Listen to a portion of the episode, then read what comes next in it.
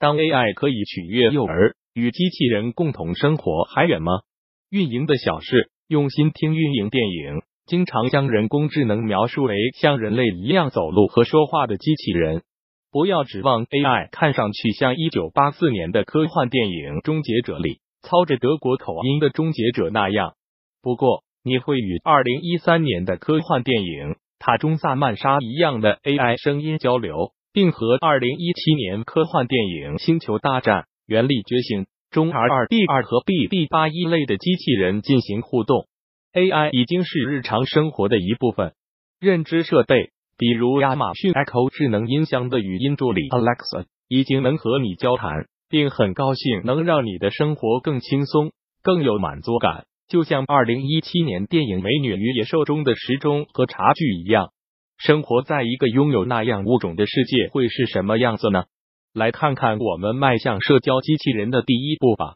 目前，人工智能的进展。主要集中在感官和认知方面，运动和行为智能的进展还未见端倪。有时我演讲的开场白便是：大脑是一只宇宙中最复杂的设备。但我的妻子比阿特利斯是一位医生，他经常提醒我说，大脑只是身体的一部分，而身体比大脑更复杂。尽管身体的复杂性从运动性演变而来是不同的，我们的肌肉、肌腱、皮肤和骨骼。能够积极的适应世界的变迁、地心引力和其他同类。从内部来说，我们的身体是化学加工的奇迹，可以将食物转化为做工精细的身体部件。它们是由内而外工作的终极三 D 打印机。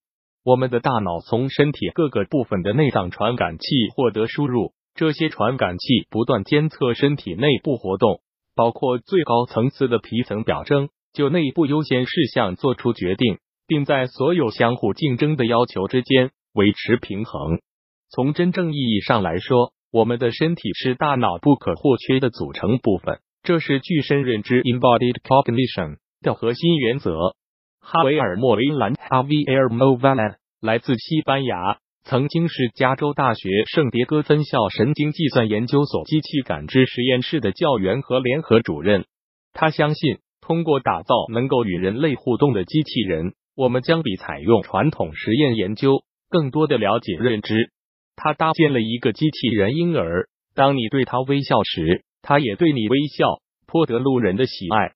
哈维尔研究了婴儿与母亲的互动，他得出的结论是，婴儿会尽量从母亲那里获得更多的微笑，同时尽量减少自己的努力。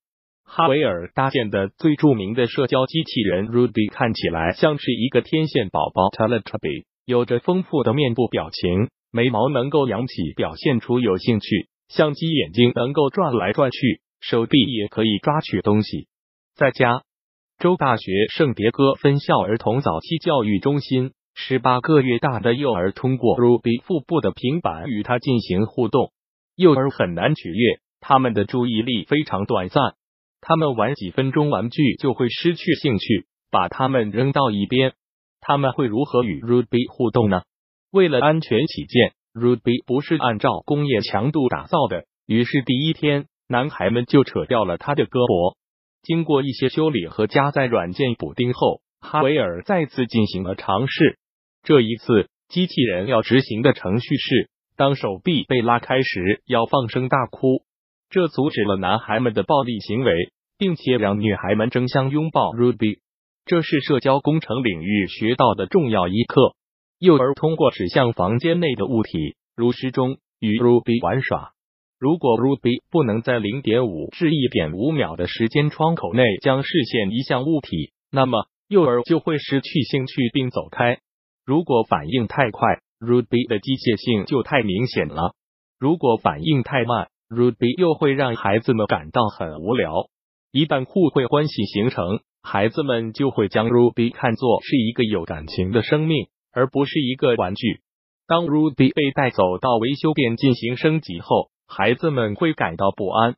他们会被告知 Ruby 感到不舒服，会在家休息一天。在一项研究中，Ruby 被要求教幼儿学习芬兰语单词，他们学习。的速度和学英语单词一样快，教他们学习一首流行歌曲的效果就更明显了。之前对将 Ruby 引入课堂环境的顾虑之一，是教师可能会担心自己在某一天被机器人取代。但事实恰恰相反，老师对 Ruby 表示欢迎，因为它可以作为一位辅助管理班级秩序的助手，特别是在教室里有访课时。一个能够彻底革新早期教育的实验是千个 Ruby 项目 （Thousand Ruby Project）。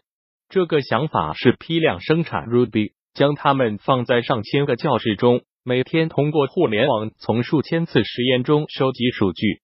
教育研究的一个问题是，在一所学校适用的方案可能不适用于另一所学校，因为学校之间存在很多差异，特别是教师之间的差异。千个 Ruby 项目也许能够考察许多关于如何改进教育实践的想法，并且可以探究在各地服务于不同社会经济群体的学校之间的差异。虽然能够让项目开展起来的资源一直没有到位，但这仍然是一个好主意，应该有人来跟进。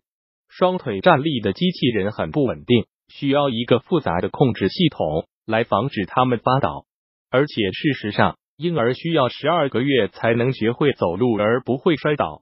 在第二章中已经做过简短介绍的罗德尼·布鲁克斯，想要打造能够像昆虫一样走路的六条腿机器人。他发明了一种新型控制器，可以对六条腿的动作进行排序，能够让机器人蟑螂向前移动并保持稳定。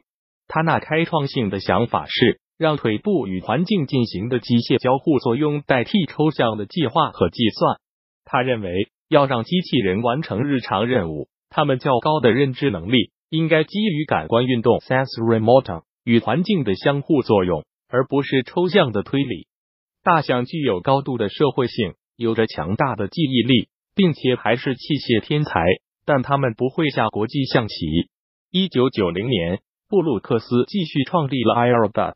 迄今为止，已经卖掉了超过一千万个 Roomba 扫地机器人来清洁更多的地板。工业机器人具有坚硬的关节和强大的伺服电机，这使得它们看起来和感觉起来都很机械化。二零零八年，布鲁克斯创立了 Rethink Robotics 公司，该公司设计出了一个关节柔韧、可以转动手臂的机器人 Baxter。它的每个手臂可以按要求来移动。还会自行编程已重复执行过的动作顺序，人们不必再编写一个程序来移动 Baxter 的手臂了。莫维兰比布鲁克斯更进一步，开发出了一种名为 Diego Sun 在日本制造的机器人宝宝十五，其电动机是气动的由气压驱动，对比大多数工业机器人使用的刚性转矩电机，Diego Sun 所有的四十四个关节都更柔软。制作它们是基于这样一个灵感：当我们拿起某件东西时，我们身体中的每一块肌肉都会在一定程度上被牵动。如果我们一次只移动一个关节，看起来就会像机器人。这使我们能够更好的适应不断变化的负载情况以及与世界的互动。大脑可以同时自然流畅的控制身体中的所有自由度、所有关节和肌肉。而 Diego Set 项目的目标是找出大脑是怎么做到这一点的。Diego Set 的脸上有二十七个运动部件，可以表达各种各样的人类情感。机器人宝宝的动作非常逼真。虽然哈维尔有几个成功的机器人项目，但 Diego Set 并不是其中之一。他并不知道如何使机器人婴儿的表现像人类婴儿那样流畅。深度学习，智能时代的核心驱动力量。作者特伦斯谢诺夫斯基 Terence Terry Sandowski。更多精彩内容，敬请关注公众号“运营的小事互联网运营外包服务” www.union166top。